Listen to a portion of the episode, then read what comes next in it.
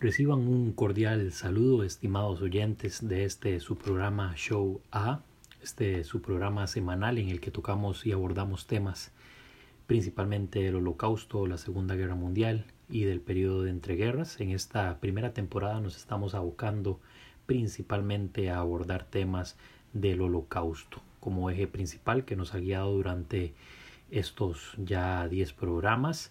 Vamos a seguir así durante esta primera temporada. Ya para la segunda temporada vamos a tener problemas ya eh, que tratar distintos, diferentes ejes temáticos abocados ya a temas de la Primera, Segunda Guerra Mundial y del periodo entre guerras. Pero bueno, continuaremos entonces analizando este tema que creo que una primera temporada no nos va a alcanzar.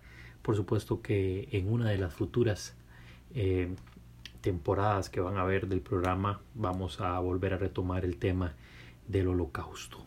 Pero bueno, hoy un programa bastante, bastante nutritivo desde el punto de vista eh, pedagógico y desde el punto de vista histórico también. Vamos a tratar un tema bastante delicado que espero tener la suficiente sensibilidad y también pericia para poder analizar este proceso de la colaboración judía durante el holocausto. Pareciera un disparate el título del programa, pero lamentablemente fue así, fue de esta manera. Los judíos en diversas formas y en diferentes momentos del proceso de exterminio colaboraron con los nazis. Lo que vamos a tratar de dilucidar es entender este proceso, cómo se dio, cómo surgió y bueno, porque decidieron las víctimas ser parte del proceso de exterminio y convertirse en victimarios. Eh, si bien es cierto, hay diferentes etapas, también hay diferentes actores o diferentes grupos. Vamos a tratar de abordarlos en orden. Si tuviéramos que trazar una especie de cronología de cómo se fue dando eh, el proceso de colaboración, tenemos que iniciar y tasar la fecha en 1939 y luego ubicarla en 1941. De 1939 a 1941 teníamos la colaboración de judíos en los guetos a través de los Judenrat y la policía judía, que era un organismo dependiente de los Judenrat. Y ya para 1941-42 ya tenemos otro tipo de colaboración, esta vez en los campos de exterminio de parte de los capos y los Sonderkommando. Los capos eran los líderes de las cuadrillas de Sonderkommando que eran los encargados judíos de llevar a sus correligionarios hasta las cámaras de gas. Pero vamos a tratar de dividir el programa o vamos a tratar de dividir, perdón, este este episodio en tres partes. Esta primera entrega vamos a hablar única y exclusivamente de los Judenrat la segunda entrega será sobre la policía judía y la tercera entrega de este programa va a ser sobre los capos y los Sonderkommando. Decidí hacerlo de esta manera porque si no eh, sería un programa sumamente extenso, calcularía yo aproximadamente de tres o cuatro horas, algo que eh, considero que para los fines específicos de esta frecuencia no es producente, todo lo contrario. Entonces hoy nos vamos a abocar a los Judenrat y voy a dedicar un programa únicamente para ellos por la dimensión de lo que significó la colaboración con los nazis. Primero, primero antes de este, tratar cualquier cosa, debemos contestar la pregunta, ¿los judíos colaboraron con los nazis? ¿Sí o no? ¿Qué creen ustedes? Me parece que los judíos en algún momento pudieron tener gran influencia en el proceso de exterminio. Bueno, la respuesta es sí, pero también es no. Y es por lo siguiente. Vamos a buscar un momento en el diccionario. Por acá tengo anotado, tengo señalado lo que significa la palabra colaborar. Colaborar, perdón, según la Real Academia de la Lengua Española dice que es trabajar conjuntamente con otras personas en una tarea común, normalmente en obras de creación y en especial cuando se hace con ayuda o de forma desinteresada. Es decir, la colaboración es un trabajo que se realiza de manera libre, sin sentirse obligado o comprometido por el mismo y único deseo de contribuir en algo, en una tarea específica. Y si bien es cierto, los judíos colaboraron, no lo hicieron de manera libre, autómata o bien de manera voluntaria. Lo hicieron con el objetivo de prolongar un poco más, en muchas ocasiones, la vida de los judíos que estaban a cargo de ellos, o bien prolongar la vida de ellos mismos y de sus familiares. Pero esto se puso un poco controvertido cuando, y lo vamos a ver cuando analicemos las dicotomías de Adam Cherniakov y Mordechai Shaim Ruskowski, que fueron diferentes líderes del Judenrat, uno del gueto de Varsovia y otro del gueto de Wutz, o popularmente conocido como el gueto de Lodz, y ver hasta qué punto realmente existía un deseo de ayudar a los demás o bien beneficiarse de esa ayuda que iban a brindar. Entonces a partir de ahora vamos a tratar de entender cómo y dónde colaboraron los judíos con los nazis. Vamos a ubicarnos entonces con el Judenrat. Pero bueno, como en muchos otros programas, hoy no estoy solo, vengo acompañado perdón, de tres grandes invitados que van a ser eh, de este programa eh, nos van a brindar un, acompañamiento histórico y también eh, bibliográfico. Tengo en mis manos tres libros. Uno ya lo he utilizado, prácticamente lo hemos usado en todos los programas, que es el libro de La destrucción de los judíos europeos de Raúl Hilbert, su obra cúspide, un libro enorme que aborda, que se escribió en los años 50 pero que hasta el día de hoy tiene una vigencia increíble. Sigue siendo utilizado por historiadores como referente en el estudio del holocausto. También me acompaña el libro de Anna Arendt, una escritora de la que ya les he hablado, eh, su libro Eichmann en Jerusalén, que habla sobre el juicio de Adolf Eichmann llevado a cabo en Israel, controvertido juicio y un controvertido libro también Haren acusada, eh, difamada y ninguneada por esta obra, eh, por sus controvertidas declaraciones eh, que emitió en el libro. Y en tercer lugar, el reciente libro publicado en el 2017 por Lawrence Ress, El Holocausto, las voces de las víctimas y de los verdugos. Bueno, con base a estos libros y algunos otros que también me aproveché, algunos artículos vistos en línea. Vamos a tratar de aunar todos estos elementos históricos para dar una aproximación lo más, eh, vamos a ver, lo más erudita posible, lo más analizada posible. No quiero este, que mi opinión personal vaya a, a inmiscuirse en este proceso de análisis, por eso he tratado de consultar diversas fuentes. Pero bueno, Vamos a leer una frase ubicada en la página 234. Permítame un momento. 234 del libro de Raúl Hilbert, que creo que eh, lamentablemente resume muy bien todo lo que vamos a tratar de abordar y explicar en este momento. Eh, dice así, es una frase extraída de esa página Dice, los consejos judíos, refiriéndose a los Judenrat, que es como una, la traducción más fiel que podemos darle al español, en el ejercicio de su función histórica, siguieron haciendo hasta el final esfuerzos desesperados por aliviar el sufrimiento y frenar las muertes masivas en los guetos. Pero al mismo tiempo, los consejos respondían a las exigencias alemanas con el cumplimiento inmediato e invocaban la autoridad alemana para obligar a las comunidades judías a obedecer. Así, el liderazgo judío salvó y a la vez destruyó a su pueblo. Creo que Hilbert aquí responde muy bien a esa dicotomía, a esa pregunta, perdón, que nos hicimos. ¿Colaboraron o no colaboraron? Sí que lo hicieron pagaron en muchas ocasiones un costo muy alto con el objetivo de ayudar y de colaborar con la comunidad o el gueto que tenían a cargo. Pero bueno, ¿cuándo y dónde se crean los consejos judíos? Inmediatamente posterior a la invasión a Polonia, eh, inicia prácticamente casi de inmediato, unos meses después, la creación de los guetos. Los guetos, como hemos analizado en programas anteriores, tenían el objetivo de concentrar a la población en tanto se buscaba una salida inmediata al problema que suscitaban los judíos en Europa.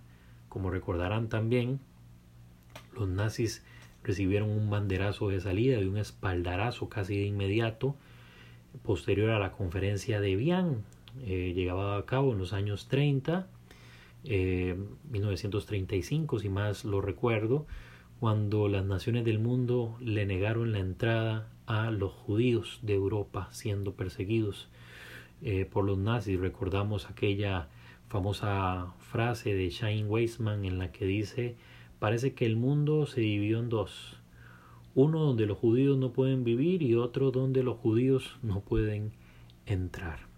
Pero bueno, inmediatamente se crean los guetos, asimismo se empiezan a crear los consejos judíos que no tenían ninguna o ningún respaldo jurídico, sino que se empezaron a formar con el objetivo de organizar la nueva comunidad, si podemos nombrarlo de esa manera, que iba a gestarse en los guetos. Pero ya para el 28 de noviembre de 1939, por un decreto dado por Hans Frank, del líder del General Government, o vamos a decirlo así, el, el que presidía estos territorios ocupados, arrebatados a Polonia, decretan que todo aquel gueto superior, o perdón, que contara con 10.000 personas, debía tener un Judenrat o un consejo judío de, unas de unos perdón, aproximadamente 12 miembros y aquel gueto que superara los 10.000 judíos concentrados tenía que formar un Judenrat de 24 personas. Es así, por ejemplo, como el gueto de Cracovia, el gueto de Woods o el gueto de Varsovia tuvieron que tener Judenrats de aproximadamente 24 personas. Podríamos decir que eran instituciones públicas, públicas, perdón, casi legítimas. Y bueno, quién era un aspirante a formar el Judenrat o quién podía estar al frente de un Judenrat. Por lo general, estas autoridades, eh, los nazis permitían que los judíos por sí mismos decidieran. En muchas otras ocasiones ellos los formaron. Por supuesto que las personas que formaban el Judenrat tenían que tener algún tipo de autoridad o haber contado con algún tipo de autoridad antes de este proceso de guetización, es decir, guiotización, perdón, es decir, haber formado parte del liderazgo judío en las comunidades judías antes de la ocupación. Entonces eran formados por políticos, profesionales e inclusive algunos hombres religiosos, no de la ortodoxia, pero sí hombres eh, y eh, líderes religiosos de aquella época la función principal del Judenrat o del Consejo Judío era servir de enlace entre la comunidad judía y los nazis. En otras palabras, iban a ser la voz campante entre la comunidad y los decretos, las órdenes y las directrices iban a emanar desde la Cancillería. Toda decisión que se tomaba para que los judíos, por supuesto, la llevaran a cabo, era dictada desde la Cancillería, por supuesto que se seguía una especie de conducto hasta llegar a los estratos más bajos, pero con autoridad, que se encargaban de administrar los guetos, los nazis que se encargaban de administrar los guetos, y estas eran comunicadas a los Judenrat, y los Judenrat inmediatamente tenían que ajustar la normativa para que estas órdenes podrían o estos decretos se llevaran a cabo. En un principio las funciones de los Judenrat tenían que ver con el sostenimiento propiamente de la comunidad. Entonces se encargaban de administrar la vida judía a lo interno del gueto, administraban las sinagogas, las escuelas, los cementerios que por supuesto tenían que estar fuera del gueto, como ustedes sabrán, y si no, pues se los digo, eh, dentro de vamos a ver, la, si pudiéramos llamarlo la idiosincrasia, la religiosidad o bien la costumbre judía, el cementerio judío siempre tiene que estar fuera de los este de las urbes, de los lugares de habitación de los judíos, tienen que estar afuera. Por lo tanto, el cementerio judío tenía que estar afuera de las murallas del gueto. Esto se logró este se logró realizar, por supuesto, porque cuando los nazis deciden formar el gueto de Varsovia, el cementerio seguía estando en las afueras de la gran ciudad de Varsovia, entonces ellos se encargaban de cuando habían muertes y vaya que hubieron eh, conforme fue avanzando el tiempo miles y miles de muertes provocadas principalmente por la inanición. Recordemos que las políticas de deportación a los grandes centros de exterminio empezaron a darse hasta 1942 y el gueto se formó en 1939. Estamos hablando aproximadamente de un promedio de dos a tres años donde la vida judía antes de las deportaciones existía en el gueto. Habían matrimonios, habían eh, cumpleaños, habían fiestas, había un cine, habían restaurantes a lo interno del gueto. Esto es muy controvertido, al menos en el gueto de Varsovia, porque los únicos que utilizaban en muchas ocasiones los restaurantes y estos centros de entretenimiento eran los judíos pudientes, aquellos que habían sido deportados en el perímetro del gueto, pero que gozaban de una muy buena posición económica. Por supuesto que era la minoría de los aproximadamente 400 y 500 mil judíos que llegaron a vivir en el gueto.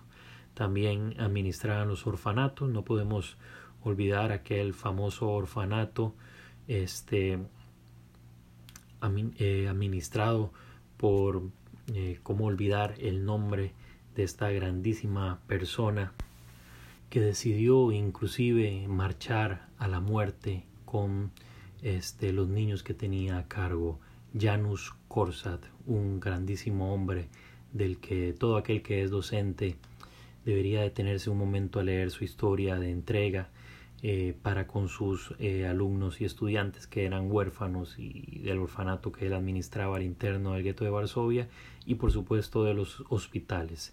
Eh, hay que ser claros, esto hay que plantearlo sí, pero hay que imaginarlo con todas las limitaciones de lo que significaba tener un hospital, escuelas y demás, este, vamos a decirlo así, instituciones administrativas a lo interno del gueto, que significaba tener eh, un, presupuesto muy, muy, muy extremadamente limitado, ¿verdad? Como mencionamos anteriormente, eh, los consejos judíos eran la voz campante de los nazis a lo interno del gueto.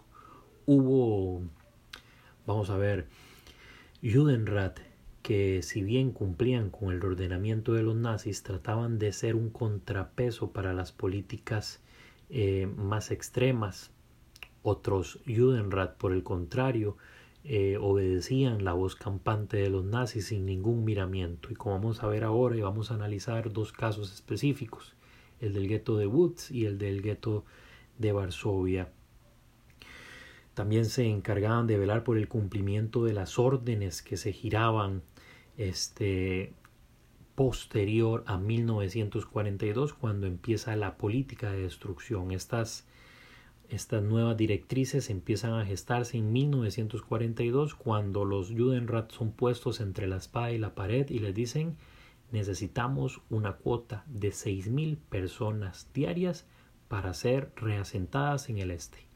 Y si bien es cierto, los Judenrat no sabían de manera oficial que la palabra asentamiento en el este significaba exterminio, ya lo intuían. Hubo, como lo mencioné hace un momento, Judenrat que cumplían con su cuota sin ningún problema. En el caso de Adam Chernekov en el gueto de Varsovia, decidió quitarse su vida antes de dar seis mil nombres que iban directo a la muerte. Pero esto lo vamos a ver un poco más adelante. El Judenrat, como recordarán, en un principio les mencioné que estaban conformados o bien por 12 o bien por 24 miembros. Había un líder principal que era, por decirlo así, el que ocupaba el máximo puesto dentro de esa camarilla de judíos. Recibía casi que inmediatamente el título de alcalde. Este personaje se encargaba de crear, junto por supuesto con los miembros, dependencias a lo interno del gueto para administrarlo. Voy a ir un momento nuevamente a las páginas del libro de Raúl Hilbert para ver algunos de estos eh, o de estas, perdón, instituciones que se encargaban de fundar los Judenrat y que iban a administrar el gueto. El que dirigía en muchas ocasiones estos, eh, vamos a ver, eh, instituciones creadas, era el más anciano de los judíos. Por supuesto se creó un consejo de ancianos compuestos por los judíos de mayor edad. Este era el departamento central Existía también un registro de documentación, una oficina de registro de documentación y estadística que llevaba día a día el número de judíos que ingresaban o bien el número de judíos que morían o que eran posteriormente eh, reasentados según los nazis. Existía una dirección general de policía, era la famosa policía judía que vamos a hablar en la segunda entrega de este programa. Existían controles y dirección de sanitario, División contra Incendios, una especie de bomberos, Dirección General de Correos y eh, también una comisión de control para las propiedades alemanas y polacas en el gueto. Existía una división de vivienda, una división financiera, una división económica que administraba los bienes inmuebles, actividades subalternas, renovación técnica, eliminación de residuos sólidos perdón, y líquidos, habían tiendas de venta de artículos, existía una división escolar, por supuesto que un departamento central de trabajo, división de obras públicas, división de suministros, carnicerías, como mencionamos ahora, escuelas, sinagogas, colegios, guarderías, habían dos orfanatos, residencia de ancianos, hogares para inválidos, punto de reunión para personas sin techo, cocinas públicas, colonia infantil sanatorios infantiles y aquí puedo seguir mencionando la cantidad de instituciones que fundaron los Judenrat en los diferentes guetos. Y ahora, como les mencioné eh, hace, un momento, no podemos imaginar estas instituciones como instituciones dotadas de un presupuesto o de materiales para llevar a cabo la obra para la que supuestamente fueron creados. Hay que ser claros, simplemente era una especie de forro o mampara con la que los Judenrat procuraran, procuraban perdón, darle el mínimo eh, posible de vida o de esperanza a los judíos que estaban a lo interno del gueto. Existía una división de trabajo, pero ¿qué fuentes de trabajo iban a crearse a lo interno del gueto? En muchas ocasiones el trabajo era de carácter clandestino, como en Varsovia, oficial, dado por los nazis a una cuota muy pequeña en comparación a la cantidad de judíos que vivían en los guetos o en el gueto propiamente. Entonces, estas son una de las tantas funciones que tenían este, los Judenrat. Lamentablemente, conforme eh, los años iban pasando, en 1939, 1940, para el 41 ya inicia la, la operación Barbarroja y es cuando se disparan los focos de que era necesario crear una nueva manera de exterminar. Para esa época, en los años 40-41, ya eh, dentro de los diferentes guetos, principalmente en el gueto de Varsovia, habían graves problemas de inanición y por supuesto de enfermedades producto de la falta de higiene que existía dentro del gueto. El tifus, disentería y otras enfermedades fueron acabando paulatinamente con la vida de los judíos. Eh, la esperanza de vida era menor a los 40 años a lo interno del gueto. Las personas jóvenes morían, jóvenes, los ancianos débiles, no tenían muchísimas esperanzas. Solo los más fuertes y los más hábiles podían sobrevivir en esa jungla llamada gueto. Pero bueno, eh, esto fue cambiando lamentablemente para mal para mal, perdón, conforme fue avanzando el proceso de exterminio, así fueron también cambiando las funciones del Judenrat. Ya el Judenrat, perdón, nos iba a encargar única y exclusivamente de administrar la vida judía a lo interior del gueto, sino se iba a encargar también de administrar la muerte. Y aquí es donde entra eh, este tema delicado y polémico. ¿Qué hubiese pasado si los Judenrat eso nunca lo vamos a ver, es una pregunta hipotética. Pero si los Judenrat se hubieran negado a colaborar, ¿qué hubiese pasado? ¿Se hubiese mantenido el gran número de, de judíos exterminados durante el holocausto? ¿Hubiera aumentado o hubiera disminuido? Eh, los supuestos nos dicen que posiblemente la tragedia iba a tener dimensiones elevadas, pero no la dimensión de entre 5 y 6 millones de judíos que eh, los nazis lograron exterminar gracias, lamentablemente, a la colaboración de judíos a lo interno de los guetos y también a lo interno de los campos de exterminio. Vamos a ver, eh, durante el proceso de exterminio en general, hablando del proceso de exterminio, desde el ascenso de los nazis al poder hasta el fin de la Segunda Guerra Mundial, nada fue este, blanco o negro, hubo matices. Y en este proceso también de colaboración judía hubo matices, unos más negros, lamentablemente, otros más blancos y otros más grises y para eso les voy a mencionar eh, un ejemplo que creo que va a servir para eh, ilustrar muy bien eh, lo que les quiero decir en este momento. los Judenrat tenían una gran responsabilidad sobre sus hombros. Primero hay que ponernos, tratar, vamos a ver, no vamos nunca a lograr entenderlo, pero vamos a tratar de pensar y ponernos un momento en los zapatos del Judenrat tenían a cargo una gran, gran comunidad de judíos, la mayoría de ellos pobres sin siquiera recursos. Además de esto, los nazis no, por decirlo así, giraban provisiones suficientes para alimentar a la población. Dentro de esta población que administraban los Judenrat habían personas jóvenes, niños, ancianos, eh, adultos, habían huérfanos también, había gente muy pobre, muy, muy poca gente pudiente también a lo interno del gueto. Es decir, tenían prácticamente una especie de pequeño estado que gobernar sin recursos con los cuales contar. Los únicos recursos con los que contaban eran con la bondad que tuvieran los nazis en algunos momentos o con la buena voluntad de algunos pocos este, civiles polacos infiltrados o miembros de la resistencia que decidían ayudar con alimento y posteriormente con armamento a los judíos de los diferentes guetos. Además de esto, conforme fue pasando el tiempo, ya no solo se encargaban de administrar la vida, tenían que administrar la muerte. Por lo tanto, sobre quién o a quién más bien hay que enviar a morir.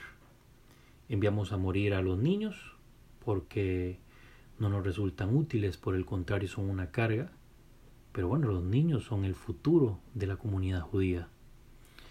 Enviamos a los ancianos porque no cumplen ninguna función útil, no son productivos y ya están al borde de la muerte. O enviamos a los adultos, pero si enviamos a los adultos no vamos a tener mano de obra productiva, no vamos a tener quien cuida a los niños, ni tampoco quien vele por los ancianos. ¿A quién enviamos a la muerte entonces? Como les dije hace un momento, los Judenrat no tenían la idea oficial de que el reasentamiento en el este significaba la muerte, pero vaya que sabían que esas miles de personas que eran eh, deportadas desde los Uschlandplatz, desde los lugares de deportación en los diferentes guetos, tenían un final fatídico que era la muerte. Con toda esta información, ¿nos atreveríamos siquiera a juzgar, a señalar a los miembros del Judenrat? Voy a brindarles dos ejemplos que surgieron eh, durante este proceso de exterminio. Para 1942, cuando se gira la orden en junio, cuando ya empiezan a funcionar aproximadamente en esa fecha del 42 las factorías de la muerte, los campos de exterminio, los nazis les comunican a, los Judenrat primero que le den todas las fichas y los planos que conformaban los guetos, además de los planos de los censos realizados. Los Judenrat ya suponían que iba a ocurrir una deportación masiva. Ya sentían muy adentro que su tiempo se estaba agotando. Horas después llega la orden de decidir sobre la vida de 6.000 personas. Los nazis pedían una cuota de 6.000 personas diarias que debían ser escogidas para ser deportadas hacia el este, o sea, hacia su muerte. Si no colaboraban, iban a ser asesinados. Los chantajeaban con los familiares y con sus amigos cercanos, con sus esposas, con sus hijos. ¿Qué hacer en esos momentos? Si se toma la decisión de efectivamente brindar el nombre de 6.000 personas, ¿a quién enviamos primero a la muerte? Cuando a Adam Cherniakov, que era el líder del Judenrat del gueto de Varsovia, le solicitan que por favor brinde el nombre de 6.000 personas, Cherniakov escribe sus últimas líneas en el diario que estaba escribiendo desde 1939 de la fundación del gueto Afortunadamente contamos con ese testimonio de primera mano de la vida a lo interno del gueto de Varsovia desde la vista o la visión, perdón, de el líder del Judenrat. Se encierra en su oficina, abre la cajetilla donde había escondido 24 pastillas de cianuro, una para él y las otras 23 para los miembros del Judenrat, y se toma una y decidió morir antes que decidir. Vamos a juzgar también a Cherniakov por haber tomado la decisión de suicidarse antes de dar el nombre de 6.000 personas. Inmediatamente muere Cherniakov, se nombra a otro líder del Judenrat que sin mucha, eh, sin, sin, perder el tiempo, da el nombre de las 6.000 personas que iban a ser deportadas. ¿Ayudó algo la muerte de Cherniakov para salvar a los miles de judíos del gueto de Varsovia? Posiblemente no. Pero le dio no solo a los judíos del gueto de Varsovia, sino a la humanidad entera un testimonio de que valen más los valores, la, moral, la moralidad, aún en tiempos de oscuridad. Chernikov veló hasta el final por el cuidado de los habitantes del gueto. Cometió muchísimos errores, pero fueron más sus virtudes. Cuando un judío decide quitar su vida, en muchas ocasiones, en la mayoría, no es enterrado en el cementerio judío y en algunas otras lo entierran dentro del cementerio, pero en los linderos, prácticamente contra la pared. La tumba de Cherniakov hoy está en el antiguo eh, cementerio judío de Varsovia, muy, muy adentro, porque murió con honor, creyendo que era mejor morir con honor que tener que colaborar con los nazis. Caso contrario es el, el de Mordechai Shain Runkowski, el líder del Judenrat del gueto de Lodz, o como es llamado en Polonia el gueto de Woods. Runkowski llegó hasta puntos estratosféricos de soberbia. Se creía prácticamente un nazi, un nazi más. Runkowski, al igual que Cherniakov, era judío, era un judío no religioso, pero era judío. Runkowski, cuando se dirigía hacia la población judía para dar órdenes de los nazis, se refería hacia ellos como ustedes mis judíos. Hablaba de ellos como si fueran pertenencias, cosas u objetos. Jugaba con sus sentimientos, con sus emociones. Se aprovechaba de su posición de privilegio para conseguir favores y para salvar a los suyos. Runkowski llegó al colmo de acuñar monedas con su rostro. Se paseaba pavoneándose en las calles del gueto de Woods con un carruaje tirado por dos caballos, pavoneándose para que lo vieran que él era el líder, que era una especie de Führer dentro del gueto de Woods. Tal fue el impacto que provocaba que empezaron a llamarlo como Shine 1 Además de eso, se sentía dueño de cada uno de los judíos que vivía en el gueto de Woods. Cuando le dan la orden en junio también, en julio, perdón, a Runkowski de dar seis mil nombres, o de empezar a colaborar en el proceso de exterminio, no duda ni por un segundo de dar nombres. Voy a leer un pequeño extracto de un discurso dado por Runkowski cuando tenía que dar los nombres de, los de las personas que iban a ser gaseadas y deportadas a los campos de exterminio.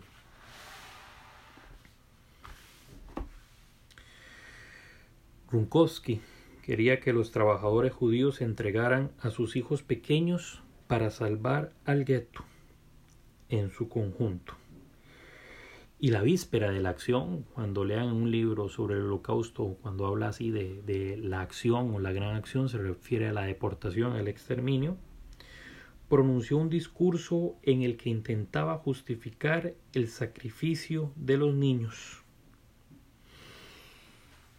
Runkowski, con tal de salvar su vida, con tal de salvar los ingresos que le generaba el gueto, porque Runkowski se beneficiaba de las actividades industriales que se realizaban en el gueto de Woods. Trató de convencer, a, convencer perdón, a los padres de familia de entregar a los niños para ser asesinados. A diferencia de Chernikov, Runkowski no tuvo una muerte honrosa. Fue asesinado en Auschwitz, en las cámaras de gas, el 28 de agosto de 1944.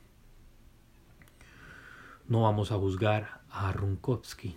La historia creo que se encargó de brindar un juicio en contra de él.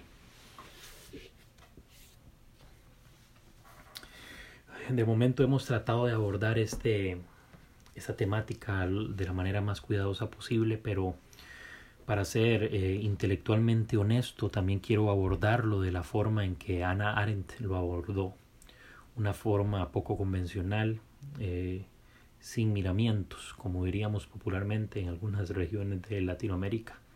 Aquí en Costa Rica lo utilizamos diciendo sin pelos en la lengua, lo que le valió a Hannah Arendt miles y miles y miles de detractores hasta el día de hoy. Hannah Arendt tiene detractores, judíos y no judíos, que reniegan de lo que escribió en su libro Eitman en Jerusalén sobre el juicio de Adolf Eichmann, el famoso llamado arquitecto del holocausto. A mí no me gusta llamarle arquitecto del holocausto porque en realidad no fue él.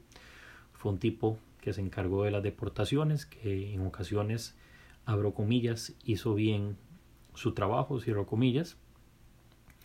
Eh, pero no fue el arquitecto del holocausto. Pero bueno, eso no tiene importancia ahora. Quiero leer eh, tres textos y con esto vamos a cerrar el programa de hoy dedicado a los Judenrat. Se nos va a hacer un programa un poco extenso de casi unos 40 minutos. Pero bueno, creo que eh, vale la pena escuchar lo que Ana Arendt tiene para decir. Eh, Dice Ana Arendt que fue testigo presencial del juicio de Eichmann en Jerusalén, cuando el juez Yitzhak Rabé logra interrogar a uno de los sobrevivientes del holocausto y le hace una serie de preguntas, logra que este testigo, judío por supuesto, afirmara que la política del Judenrat consistía en cooperar con los nazis. Esta es la visión de un judío viendo cómo los Judenrat entregaban a sus hermanos, a sus familiares, a sus amigos. No es la visión de Cherniakov, por ejemplo, es la visión de alguien que estaba fuera de la toma de decisiones. También en el mismo libro de Anna Arendt, eh, ella menciona que el juez Alevi consigue que con sus preguntas que el mismísimo Eichmann reconociera que los nazis consideraban que la colaboración de los Judenrat era la piedra angular de la política de exterminio de judíos. En otras palabras, Eichmann dijo que sin los Judenrat era imposible llevar a cabo el proceso de exterminio. Concluyo con, con un par de cosas más. Voy a leer este, un pequeño texto en la página 182 y 183, dos pequeños textos que para compartir un poco la visión que tenía Ana Arendt con respecto eh, de los Judenrat. Dice así, allí donde había judíos había asimismo dirigentes judíos, es decir, Judenrat. Y estos dirigentes, casi sin excepción, colaboraron con los nazis de un modo u otro, por una u otra razón. La verdad era que si el pueblo judío hubiera carecido de toda organización y de toda jefatura, se hubiera producido el caos, y grandes males hubieran sobrevenido a los judíos, pero el número total de víctimas difícilmente se hubiera elevado a la suma que oscila entre cuatro millones y medio y los seis millones. Otro, otra de las conclusiones a las que llega Arendt dice así, en Holanda, donde Rat habla de un líder del Judenrat, al igual que todas las autoridades holandesas, no, no tardó en convertirse en instrumento de los nazis. 103.000 judíos fueron deportados a los campos de exterminio y unos 5.000 a Theresienstadt. Theresienstadt, como ustedes recordarán, recordarán perdón, es el campo modelo. Dice merced, como de costumbre, a la colaboración del Consejo Judío. Tan solo 519 judíos regresaron de los campos de exterminio. Hablando de esta deportación, ¿verdad? De 103.000. Continúo leyendo. Por el contrario, 10.000 de aquellos 20 o 25.000 que huyeron de los nazis y en consecuencia de la obediencia a los consejos judíos y se ocultaron, lograron sobrevivir. De nuevo nos encontramos hasta un porcentaje del 40 al 50% de, su super, de supervivencia. En otras palabras, Haren dice, los judíos que desobedecieron a Judenrat y huyeron, más del 50% logró sobrevivir.